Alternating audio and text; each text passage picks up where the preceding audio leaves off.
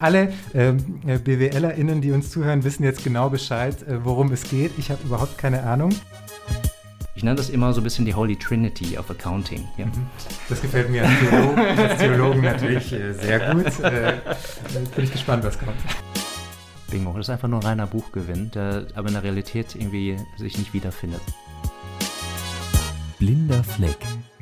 30 Minuten Wissenschaft mit Simon Minder.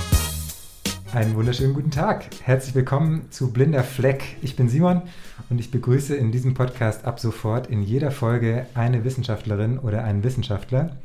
Und mein jeweiliger Gast bringt immer ein wissenschaftliches Thema mit, mit dem er oder sie sich eingehend beschäftigt hat und von dem er oder sie sagt, das ist relevant, darüber sollte man was wissen. Und wenn man das nicht tut, dann ist das eigentlich ein kleiner blinder Fleck. Welches Thema mein Gast mitbringt, das weiß ich vorher nicht. Meine Rolle in diesem Podcast ist also dann die richtigen Fragen zu stellen, damit ihr alle, die diesen Podcast hört, in der nächsten halben Stunde hoffentlich, genau wie ich, viel dazu lernt.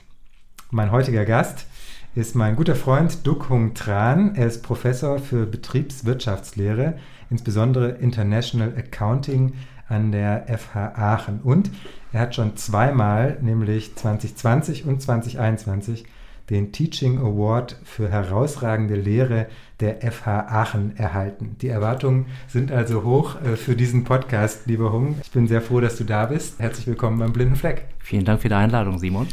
Sehr gerne. Passt die Beschreibung grob? Habe ich äh, Fehler gemacht oder stimmt das so, was ich gesagt habe? Äh, ist alles richtig. Gefällt mir sehr, sehr gut. Ich bin immer wieder ein bisschen erschrocken, da immer so ein Fremdbild von mir verlesen zu bekommen, aber ich muss mich dran gewöhnen. äh, sag vielleicht noch einen Satz zu diesem Teaching Award für herausragende Lehre. Äh, wie hast du den bekommen und was bedeutet das? Es ist so, dass bei uns an der Hochschule jedes Modul evaluiert wird durch die Studierenden. Und da habe ich ja über einen Zeitraum von einem Jahr offensichtlich nicht so schlecht abgeschlossen. Und das ist das Resultat, dass ich den Preis bekommen habe. Sehr cool. Ich bin total gespannt, worüber wir heute sprechen. Ich habe es gerade gesagt, ich weiß es noch nicht. Äh, sag's uns jetzt gerne, welches Thema hast du mitgebracht? Worüber werden wir sprechen? Ich würde gerne über das Thema oder über eine Anomalie sprechen im Bereich der Rechnungslegung. Wow, über eine Anomalie bei der Rechnungslegung. Alle ähm, BWLerInnen, die uns zuhören, wissen jetzt genau Bescheid, äh, worum es geht. Ich habe überhaupt keine Ahnung.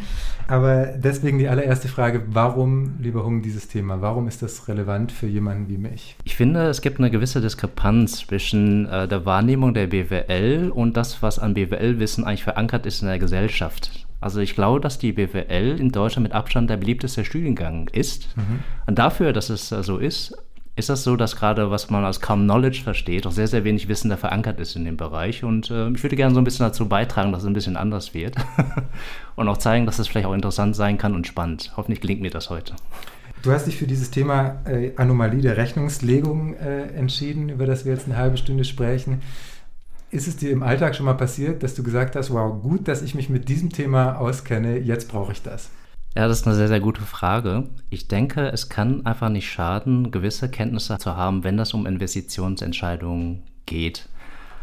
Man kann es groß aufziehen, man kann es auch kleiner aufziehen. Wenn man es kleiner aufzieht, kann man sagen, es wäre irgendwie schön, wenn ich wüsste, zum Beispiel Trade Republic, ne? mhm. ist ja mittlerweile ein Common Good geworden und relativ viele haben es jetzt auch genutzt. Und wenn ich irgendwie sowas hätte wie eine Informationsquelle, die mir hilft bei der Investitionsentscheidung, wäre es ja ganz nice. Ja? Wenn man es ein bisschen größer aufzieht, es gibt ja diesen Ausspruch aus der Politik, die Renten sind sicher. Ja? Norbert Blüm. War Norbert Blüm, war das so? Mhm. Ja, ah, ja, gut. Und ich bin mir manchmal nicht so sicher. Ich hoffe, das ist so. Aber wenn das vielleicht doch nicht so sein sollte, kann es ja nicht schaden, wenn man vorsorgt für das Rentenalter.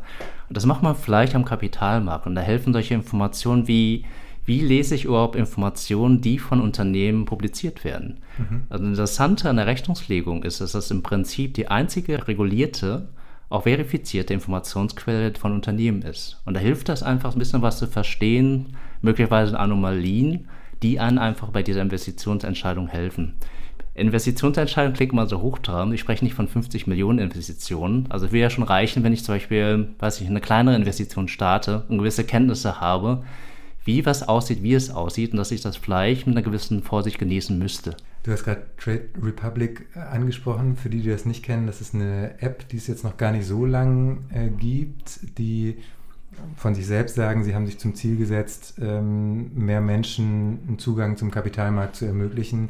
Und man kann Aktien in dieser App kaufen, jetzt auch ETFs und so weiter. Also und relativ günstig einsteigen und sehr unkompliziert, was natürlich auch wieder Gefahren birgt. Aber das ist ein, ein Thema, glaube ich, was gerade viele bewegt oder was viele kennen.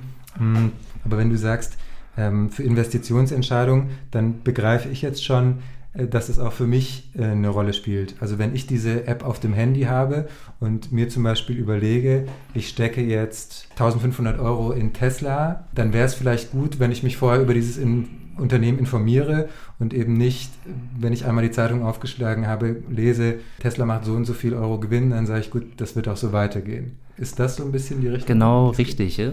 Also es gibt ja verschiedene Informationsquellen und eine Informationsquelle, die sehr bekannt geworden ist, ist ja Reddit. Ja? Also das muss man sich so ein bisschen vorstellen wie Facebook und da kann jeder im Prinzip unabhängig von seinem Wissensstand und von seiner Ausbildung eine Meinung bilden zu Aktien. Es ist, glaube ich, relativ offensichtlich, dass eine gewisse Subjektivität da einfach äh, einhergeht damit mhm. und deswegen äh, kann ich das einfach nochmal wiederholen. Es gibt eine Informationsquelle, die von Unternehmen publiziert werden und wird streng reguliert, ja? durch Wirtschaftsprüfer und so weiter und so fort.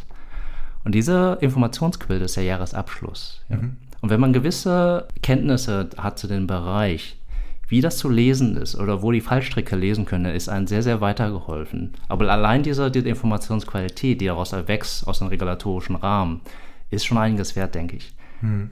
Jetzt stecken immer noch in diesem Begriff Anomalie der Rechnungslegung ja. zwei Begriffe drin, äh, bei denen mir die Definition noch nicht klar ist. Was ist Anomalie und was ist Rechnungslegung? Erklären Sie das mal kurz. Anomalie würde ich das äh, damit erklären, dass es vielleicht kontraintuitiv ist. Ich, ich werde auch gleich mit, ein, äh, mit einem ähm, Beispiel einsteigen, damit du siehst, was ich damit meine. Mhm.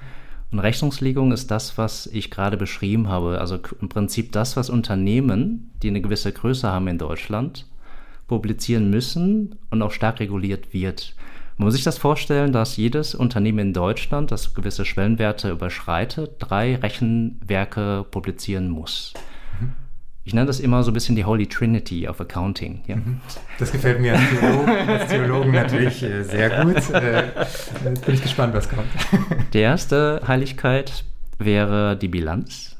Die Bilanz muss man sich ein bisschen vorstellen wie ein, ein Snapshot. Ja? Also ich mache eine Aufnahme von den Vermögenswerten und von den Schulden eines Unternehmens. Das heißt, zu einem Zeitpunkt, den ich mir aussuche, das könnte der 1.1.2022 sein, mache ich mir ein Bild über alles, was das Unternehmen hat an Vermögen sowie Schulden. Okay? Also Snapshot. Mhm. Das zweite Rechenwerk ist die sogenannte Gewinn- und Verlustrechnung. Ja? Das muss man sich so ein bisschen vorstellen wie ein Video. Ja? Also ich schaue mir eigentlich im Prinzip an, wie das Unternehmen performt hat, über das gesamte Geschäftsjahr über betrachtet. Und da das Ergebnis, die sogenannte Very Bottom Line, dieses Ergebnis von dieser Gewinn- und Verlustrechnung, man sagt auch G und V dazu, mhm. ist äh, das, was sehr viele kennen, und zwar der Gewinn oder der Verlust des Unternehmens. Okay? Das dritte äh, äh Rechenwerk ist die Kapitalflussrechnung, bekannt auch als Cashflow-Rechnung. Und da ist es eigentlich so, dass im Prinzip jeder, der noch nie irgendwie einen Kurs gehört hat, den Jahresabschluss so Bilanzierung führ, führen würde. Also ich würde mir einfach nur Ein- und Auszahlung anschauen. Und das, was mir diese Kapitalflussrechnung am Ende des Jahres gibt, ist im Prinzip mein Überschuss oder das, was ich weniger erwirtschaftet habe, nur an Cash, an Geld. Und jetzt so ein bisschen einzusteigen in die Anomalie und das ja. bisschen zusammenzuführen. Wir sprachen gerade von Trade Republic, wir mhm. sprachen gerade von Investitionsentscheidungen und ich würde dich gerne vor folgende Investitionsentscheidung stellen. Oh, jetzt bin ich gespannt. Stell dir vor, ein Unternehmen A hat einen Gewinn von 100 Euro über 10 Jahre. Mhm. Ja? Das zweite Unternehmen, Unternehmen B, hat einen Gewinn von 200 Euro, auch über 10 Jahre. Und beide Gewinnperformances sind nachhaltig. Also du kannst davon ausgehen, dass dieser Gewinn nicht einbrechen wird im Folgejahr oder im Jahr darauf. Ja? Also wir haben hier ein Unternehmen mit einem Gewinn von 100 und wir haben ein anderes Unternehmen mit einem Gewinn von 200, also damit doppelt so hoch. Mhm. Das Einzige, worin sich diese beiden Unternehmen unterscheiden, ist in der sogenannten Kreditwürdigkeit. Mhm. Unternehmen B, also das Unternehmen in den höheren Gewinn, hat eine niedrigere Kreditwürdigkeit im Vergleich zu Unternehmen A. Was heißt Kreditwürdigkeit? Das heißt, die Bank, bei dem dieses Unternehmen Geld leiht, geht davon aus, dass die Wahrscheinlichkeit der Rückzahlung geringer ist im Vergleich zum Unternehmen A. Mhm. Für welches Unternehmen würdest du dich entscheiden?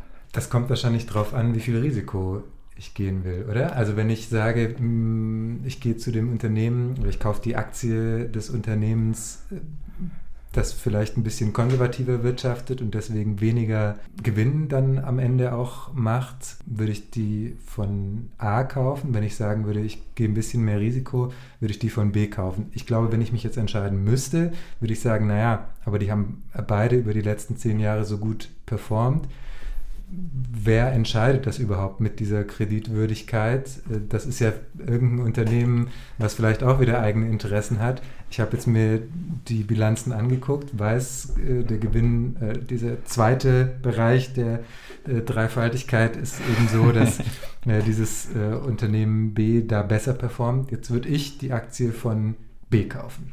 Okay, das ist schon mal interessant. Und das ist genau die Anomalie. Obwohl das Unternehmen B eine geringere Kreditwürdigkeit hat, ist es aber so, dass dieser Holy Trinity mir einen höheren Gewinn ausweist. Mhm. Okay? Es kann aber auch sein, dass in Realität beide Unternehmen genau die gleiche Performance haben. Wie? das du mir erklären. Du musst dir vorstellen, dass ähm, Rechnungslegung, Bilanzierung die Language of Business ist. Entschuldigung, dass ich das, an, das Englische mal verfalle, aber das äh, haben BWLer leider so ein bisschen ja, an sich. Du bist ja Professor auch für International Accounting, da sei dir das gestattet, dass du auch mal ins Englische fällst.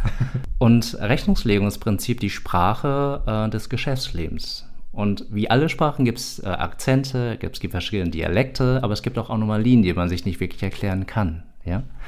Und die Anomalie, die du eigentlich hier hast, ist, dass eigentlich eine Verschlechterung der Kreditwürdigkeit bilanzierungsmäßig, also das, was ich darstelle, dazu führt, dass mein Gewinn höher wird. Warum? Ist das für dich intuitiv oder nicht? Ähm, ist kontraintuitiv, oder? Ja, also ich würde ja davon ausgehen, wenn die Kreditwürdigkeit höher ist, ja. ähm, fassen mehr Menschen Vertrauen in dieses Unternehmen und investieren in dieses äh, Unternehmen und sagen dann, ähm, in Ordnung, das, das sieht soweit gut aus und wenn die, wenn die Bilanz so aussieht und auch über viele Jahre so aussieht, ja. dann wird es ja so weitergehen. Das ist für mich, ja, also das ist kontraintuitiv, würde ich sagen. Genau, und das ist das, was ich mit Anomalie meinte. Das ist eine Anomalie der Rechnungslegung, die einfach hier vorliegt. Was ist die ökonomische Story? Also ich gebe dir vollkommen recht. Also man sollte intuitiv meinen, ein Unternehmen mit geringerer oder schlechterer Kreditwürdigkeit sollte eigentlich niedrigere Gewinne ausweisen, oder? Mhm. Oder vielleicht ein höheres Risiko haben. Also vielleicht mal ein Jahr total gut mhm. und dann wieder ein Jahr total schlecht sein. Genau, richtig, ähm, ja. So, so hätte ich mir das vorgestellt. Genau, das heißt, ich sprach ja gerade von Language of Business. Also Du würdest dann sagen, die Language of Business müsste das eigentlich so übersetzen für mich, dass das eher so dargestellt wird mit dem Ausgang, den du gerade erklärt hast. Es ist aber nicht so. Und ich kann dir auch erklären, warum das so ist. Ja, bitte. also man, man, kann jetzt sagen, dass Accounting Schrott ist, das macht alles wenig Sinn, aber ich kann dir erklären, was die ökonomische Story so ein bisschen dahinter ist. Mhm. Man muss sich das so vorstellen, wenn ich einen Kredit zum Beispiel bei dir aufnehme, ja, sagen wir 100 Euro. Und jetzt stellst du fest, oder vielleicht gehen wir einen Schritt noch zurück. Also ich habe hier 100 Euro, das wird, äh, der Accounting Guy bilanziert das als Verbindlichkeit, also ich schulde dir was, ist eine Schuld. Aber spiegelbildlich ist es ja bei dir eine Forderung. Mhm. Verstehst du das? Also es gibt zwei das, Seiten immer mhm. mhm. einer Transaktion. Ich habe dir Geld gegeben, genau. deswegen fordere ich von dir diese 100 Euro zurück und Genau, du richtig. hast die als Schulden. Ja. Ihr habt die ja Schulden. Also ich schulde dir was und du hast gleichzeitig hast du einen Forderungstitel, den du gegenüber mir hast. Okay? Ja. Und jetzt stellst du fest, oh, der Hung, ja, der ist ja mit Hinblick auf seine Zahlungsmoral jetzt irgendwie nicht so cool. Ne? Also braucht irgendwie mega viel Zeit und wenn er was zahlt, zahlt er dann immer die Hälfte. Mhm. Und wenn du jetzt Ökonom wärst, wenn du streng rational wärst, was wäre das, das Rational im Hinblick auf die Bewertung deiner Forderung, die du hast in Höhe von 100 Euro? Also würdest du sagen, diese 100 Euro sind noch aufrechtzuerhalten oder würdest du sagen, die Wahrscheinlichkeit, dass ich weniger bekomme, ist schon gegeben? Das klingt für mich so. Also äh, wenn du sagst, dass du nicht kreditwürdig bist, okay, ich merke mir das als erstes mal für uns privat, aber ansonsten, wenn du sagst, du gibst immer vielleicht maximal mal die Hälfte zurück, dann würde ich dich natürlich deutlich geringer äh, einstufen in deiner Kreditwürdigkeit. Äh, genau, richtig. Und wenn du jetzt ökonomisch rational handeln würdest, wäre die Konsequenz dafür, dass du eigentlich einen Abschlag vornehmen müsstest auf deine Forderung. Verstehst du das? Was heißt Abschlag auf die Forderung? Also statt 100, die du ausweist, mhm. sagst du, ich weiß jetzt nur noch 90 aus. Weil der Hung hat so eine schlechte Zahlungsmoral, dass ich jetzt einen Abschlag vornehmen müsste. Es ist nicht rational, auf die 100 stehen zu bleiben, weil Hung so eine miese äh, Zahlungsmoral hat, dass ich nur noch von 90 ausgehe. Das heißt, ich bilanziere das bei mir, Ja. dass die Wahrscheinlichkeit, dass ich 100 zurückkriege, kleiner ist. Genau. Äh, und deswegen schreibe ich dann dahin, ich hoffe mal, dass ich noch 90 kriege, um die Bilanz ungefähr so korrekt zu haben oder, oder die Erwartungen für meine Bilanz korrekt zu haben. Richtig? Genau, richtig. Du musst auch sehen, dass wir sprachen ja gerade von Information, ne, zu Beginn des Gesprächs und von Transparenz. Also ein Unternehmen handelt ja nicht in luftleeren Raum, in Vakuum, sondern so viele sogenannte Stakeholder beteiligt, die Mitarbeiter, irgendwelche Lieferanten. Und die sehen ja auch ein in deine Bilanz. Und du wärst schön, dass du transparent bist und quasi durch den Abschlag deines, deinen Stakeholder signalisierst, uh, der Simon hat da mit Hung einen Kunden, der vielleicht nicht so zuverlässig ist. Und es wäre schön, all die Stakeholder in deinem Unternehmen darüber zu informieren. Deswegen ist es rational, das zu machen. Mhm. Ja? Und was bringt mir das? Also, weil ich will ja die 100 wieder haben. Ich mache das damit, also damit diese Transparenz hergestellt ist, weil sonst am Ende ich vielleicht sogar nur 70 von dir wiederbekomme und dann sagen diese Stakeholder zu mir, warte mal, du hast uns aber gesagt, Genau. du hast damit gerechnet, 100 wiederzubekommen. Genau, du, du musst die Außenperspektive sehen, aber auch die Innenperspektive.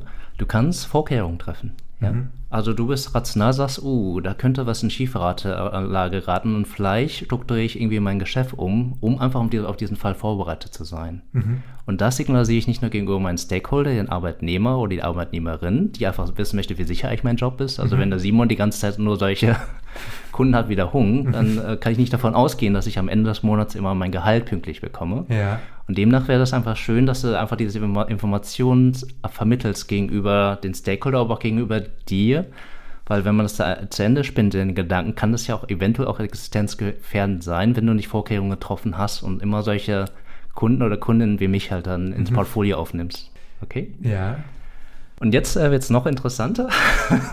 also kannst du mir noch folgen? Ja? Ja, ich bin noch bei dir. Wir waren jetzt bei der Kreditwürdigkeit, richtig? Also Genau. jetzt wäre meine Tendenz zu sagen, oder einer vielleicht dritten Instanz, die deine Kreditwürdigkeit prüft, zu sagen, okay, dessen Kreditwürdigkeit scheint nicht besonders hoch zu sein. Mhm. Das hat mir nämlich der Simon gesagt, denn immer wenn der dir 100 Euro geliehen hat, hat der erst zwei Jahre später Genau. 50 zurückbekommen. Genau, richtig, ja.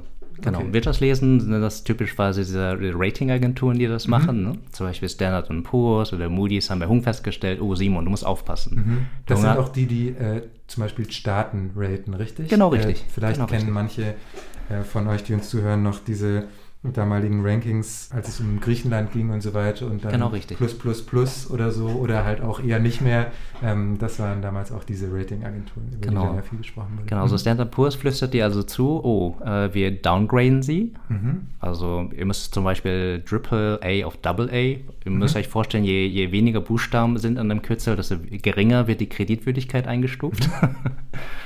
Und du reagierst drauf. Also das Rationale für dich und auch dann die Erwartungshaltung deiner Stakeholder wäre jetzt, dass ich einen Abschlag vornehme auf die Forderung, um den signalis zu signalisieren, uh, da ist was. Ne? Mhm. Also ich habe eine Information bekommen, die verarbeite ich und die möchte ich gerne weitergeben an euch. Das heißt, ich habe dir die 100 Euro geliehen. Damals hattest du noch AAA. genau. Ähm, jetzt kommt der Standard Poor's Mensch und sagt, "Ah, wir haben Erfahrungen mit dem Hung gesammelt. So ganz äh, funktioniert das nicht. Wenn der einmal sich Geld geliehen hat, geht das nicht immer zurück. Ähm, wir stufen den mal runter auf Double A, richtig? Ähm, und äh, jetzt merke ich, ah, aber ich habe hab dem ja Geld geliehen. Äh, die Wahrscheinlichkeit ist geringer, dass ich das zurückkriege. Und dann stufe ich bei mir runter und sage, okay, ich rechne mit etwas weniger Geld in meiner Bilanz. Genau, richtig. Gehen wir mal davon aus, du nimmst einen Abschlag vor in Höhe von 10. Also du fährst runter von 100 auf 90. Mhm. Diese Differenz ist bilanziell betrachtet ein Aufwand. Ja, man kann auch äh, umgangssprachlich sagen, obwohl es nicht ganz korrekt ist, betriebswirtschaftlich, das sind Kosten für dich. Ja? Mhm. Das ist ja etwas, was im Prinzip dein Unternehmen in der Substanz schädigt. Ja? Mhm. Weil ich dachte, ich gebe dir 100, krieg 100 wieder oder im Idealfall noch mehr und jetzt rechne ich schon damit, dass ich 90 krieg, also fehlen mir 10 Euro. Genau, und diese Ja. 10 Euro, ist der Aufwand, der dir entsteht äh, als Unternehmer. Ja, Genau.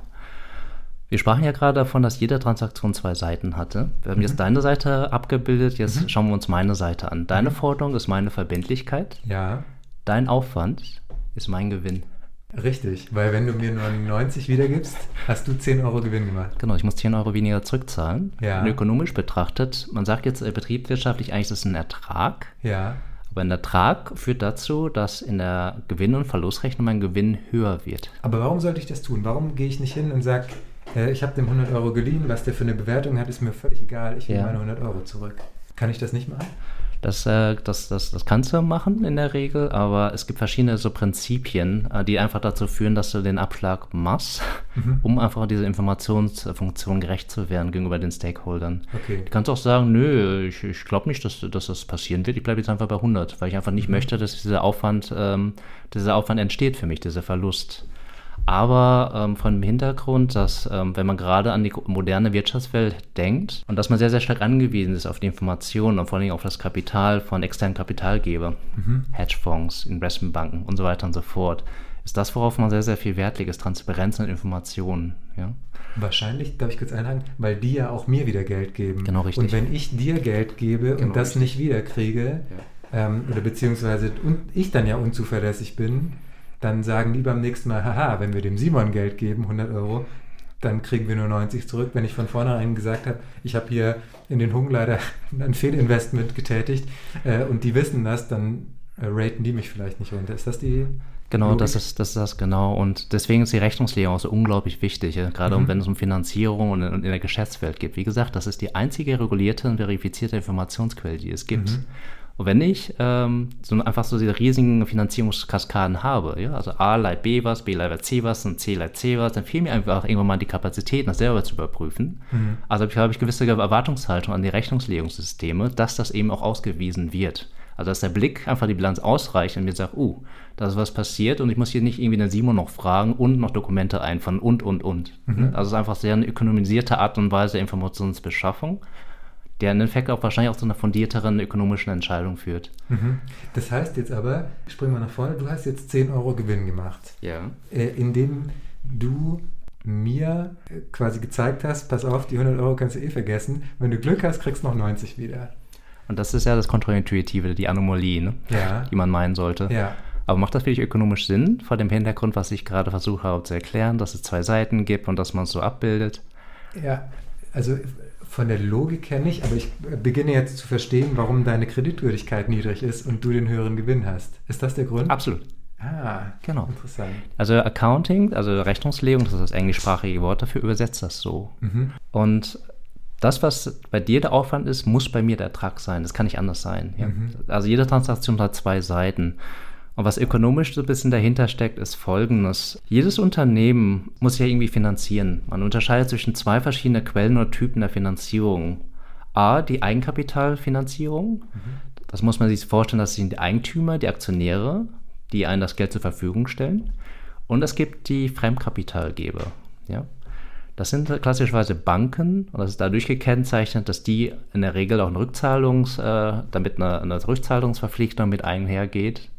Und was eigentlich hier passiert, also das, was ich verbucht habe als Verbindlichkeit, ist im Prinzip ein Fremdkapitaltitel. Ja? Es ist also ja so, mein dass- Geld. Genau, also das ist dein Geld. Fremdkapitaltitel heißt das Geld, was du von mir bekommen hast und mir nicht zurückzahlst. Und du bist unternehmensfremd, weil du nicht Teil des, der Unternehmenseigentümer bist.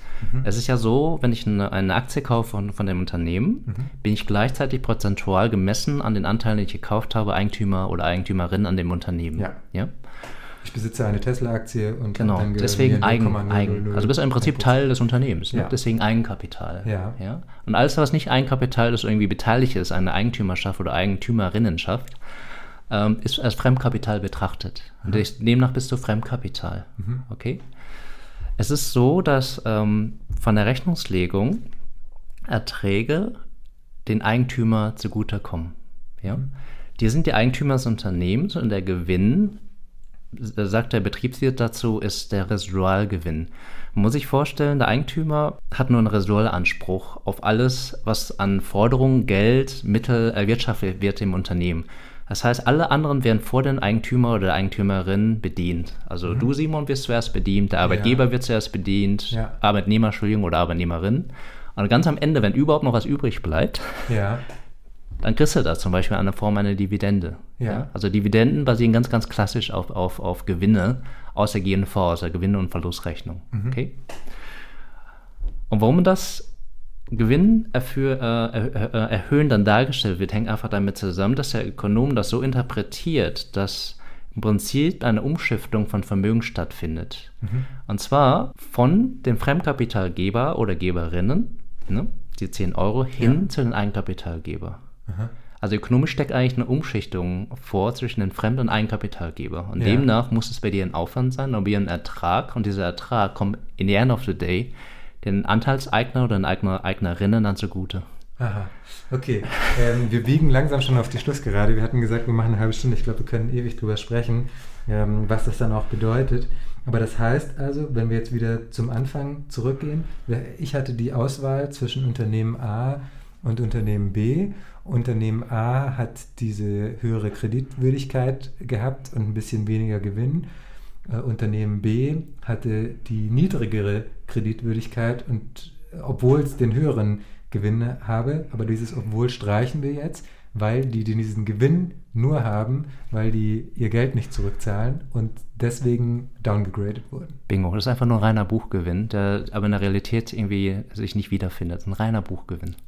Wenn ich jetzt äh, meine Trade Republic App öffne und jetzt Unternehmen A und Unternehmen B beispielsweise da stehen habe und Unternehmen A macht etwas weniger Gewinn und ist höher äh, geratet äh, und Unternehmen B ähm, ist vielleicht ein bisschen schlechter geratet, macht dafür mehr Gewinn, äh, wie gehe ich richtig vor? Ich würde das, glaube ich, so ein bisschen modifizieren, dein, dein, dein Beispiel. Also ich würde mir diese beiden Unternehmen äh, anschauen und ich sehe erstmal die beiden Gewinne. Es ist ja ganz typisch, dass ähm, vielleicht weniger ökonomisch oder betriebswirtschaftlich Bewanderte sich vor allem die Gewinngrößen anschauen. Und dann, wenn ich sehe, oh, die Gewinne, die unterscheiden sich irgendwie, könnte ich im zweiten Schritt mal nachschauen, wie sieht eigentlich die Kreditwürdigkeit aus dieser beiden Unternehmen. Das ist etwas, was gerade Unternehmen, die gewisse Schwellenwerte über, überschreiten, veröffentlichen müssen. Also ich weiß, wie die geratet werden. Und da könnte ich mich fragen, bei den Unternehmen, das auf mich ein bisschen lukrativer wirkt, aufgrund des höheren Gewinns, ob es einfach nicht nur ein Buchgewinn ist, der dadurch entsteht, dass es schlechter geratet ist. Interessant. Ja? Ja. Und das wäre so der Tipp, den ich geben würde. Also es ist ein- einer vielen Fallstrecke. Ich habe zwei Unternehmen, sehe nur die Gewinne. Sehe, dass bei dem einen Unternehmen das Unterne äh, dass der Gewinne höher ist, aber kann sein, wie gesagt, dass es, dass es eine Falle ist. Es ist einfach nur eine Darstellungssache und es hat nichts mit dem Fundamentaldaten dieses Unternehmens zu tun. Also schaut euch äh, das an, den Jahresabschluss, und schaut euch das Credit Rating an. Okay. Ähm, Das bedeutet aber ja, dass diese, würden wir wahrscheinlich ein riesiges Fass aufmachen, aber dass diese Kreditprüfungsunternehmen wie zum Beispiel Standard Poor's ja eine ziemlich hohe Macht haben, oder? Über, auch über Unternehmen. So ist das auch, ja. So Ja. ist es auch.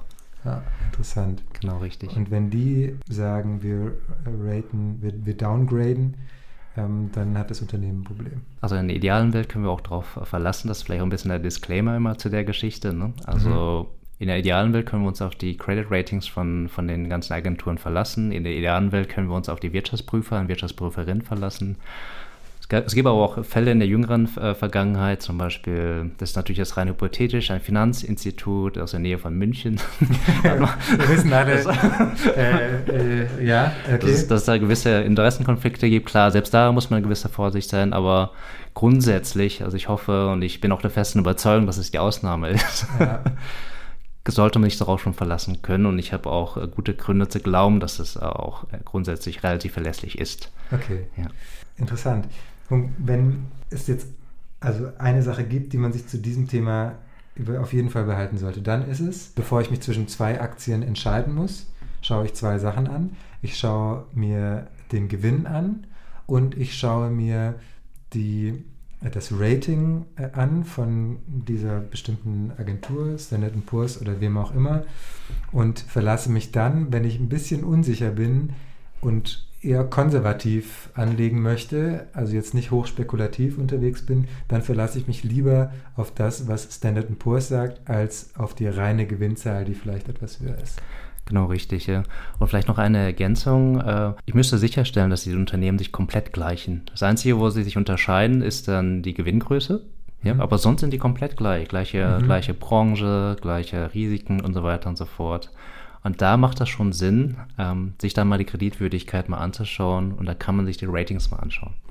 Weil eben die Gefahr sonst hoch ist, dass ich einem Unternehmen auf den Leim gehe, was gegebenenfalls nur deshalb mehr Gewinn hat, weil sie äh, Forderungen noch nicht zurückgezahlt haben. Genau, dass ich im Prinzip in ein Unternehmen investiere, das mit einer geringeren Wahrscheinlichkeit all seine Kredite bedienen kann. Also ein mhm. Unternehmen, das faktisch eigentlich näher an der Insolvenz dran ist oder Illiquidität ja. als das andere Unternehmen. Ja, weil das Geld nur auf dem Papier quasi. Genau, und ich sprach auch gerade davon, als Aktionär oder Aktionärin, als Residualanspruchhaber oder Haberin, ähm, wenn das Unternehmen pleite gehen sollte, bin ich der Letzte, der bedient wird. Ja. Und das wäre einfach nicht cool. Ja. ja. Und deswegen vorsichtig, aber wie gesagt, das ist nur einer von ganz, ganz vielen Faktoren unter der, der Prämisse nochmal, dass sich die Unternehmen komplett gleichen, nur der Gewinn, der unterscheidet sich. Und ja. da lohnt sich das vielleicht mal, sich die Kreditwürdigkeit mal anzuschauen. Ja. Das wäre so mein, mein Tipp. Interessant. Wenn sich jemand von den HörerInnen mit dem Thema weiter beschäftigen möchte, hast du noch einen Tipp für ein Buch, äh, für ein Paper, für einen anderen Podcast, wo man da nochmal was über die Anomalie der Rechnungslegung oder vielleicht andere ähm, konkrete Fälle, um die es dann auch äh, in dem Kontext geht, äh, lernen kann. Ich habe tatsächlich dazu einen Art, ähm, Artikel veröffentlicht, und zwar Aha. 2015 in Journal of Business Economics. Wir können das gerne in die Show Notes setzen. Sehr gerne. Und da spinnen wir die Frage noch so ein bisschen weiter in den Papier. Und zwar, wir fragen uns, ob das eigentlich vom Kapitalmarkt durchschaut wird, Aha. der Buchgewinn oder nicht. Also du hast dir angeschaut, ähm, ob diese Erkenntnisse, die du uns jetzt in der letzten halben Stunde erklärt hast, bei den Investmentbanken und den äh, Menschen, die am Kapitalmarkt oder am, am, Aktienmarkt unterwegs sind, ankommen oder nicht? Genau, richtig. Was ich mir angeschaut habe, ist, ob, ob es irgendwelche Reaktionen gibt am Kapitalmarkt. Ja. Und man muss sehen, äh, sich hinterfragen, wer ist in der Lage, am Kapitalmarkt Bewegung überhaupt in Bewegung zu setzen. Ja. Es sind ja meistens leider nicht Simon oder ich, ja, ja. sondern größere äh, Finanzinstitutionen, Leute, die betriebswirtschaftlich wirtschaftlich da sehr bewandert sind. Ne? Ja. Und wir haben uns vor allem dann demnach eher die Reaktion dieser Leute angeschaut. Also die Leute, die tagtäglich ihr Brot damit verdienen, haben uns angeschaut, die schauen dir das oder die schauen dir das nicht. Sehr interessant. Was glaubst du, was da rauskam? Ich glaube, dass die, oh, ich glaube, dass das schon sichtbar ist, aber weniger als man eigentlich meinen würde. Absolut, ja. Also die Leute, die sich tagtäglich damit auseinandersetzen, die rechnen das raus, die sehen das sofort. Mhm. Aber es gibt auch so andere Studien, die zum Beispiel Experimente durchgeführt haben mit Studierenden und die sind alle drauf reingefallen. Ja, so wie ich ganz am Anfang. Gucken, ähm, das war sehr interessant. Ich habe äh, einiges gelernt über die Anomalie der Rechnungslegung und wenn ich das nächste Mal eine Aktie kaufe, dann weiß ich, auf welche zwei Kennzahlen ich als allererstes mal schaue oder die eine Kennzahl und äh, eben die Bewertung und ähm, habe einen blinden Fleck, den ich bisher hatte, ähm, entfernen können. Vielen Dank dir. Sehr, sehr gerne. Wenn ihr, liebe HörerInnen, mir eine Rückmeldung zu diesem Podcast äh, geben möchtet, schreibt mir gern auf Twitter. Ich heiße dort @simonlinder oder ihr schreibt mir einfach eine Mail an blinderfleck@simonlinder.de. Und wenn euch der Podcast gefällt, dann bewertet ihn gerne in der App, in der ihr ihn hört oder schreibt einen Kommentar oder Darüber freue ich mich natürlich am meisten. Empfiehlt ihn jemanden, der unbedingt etwas über die Anomalie der Rechnungslegung wissen sollte. Mm, Hung, äh, nochmal vielen Dank dir. Vielen Dank auch allen fürs Zuhören und dann bis zum nächsten Mal. Tschüss. Tschüss.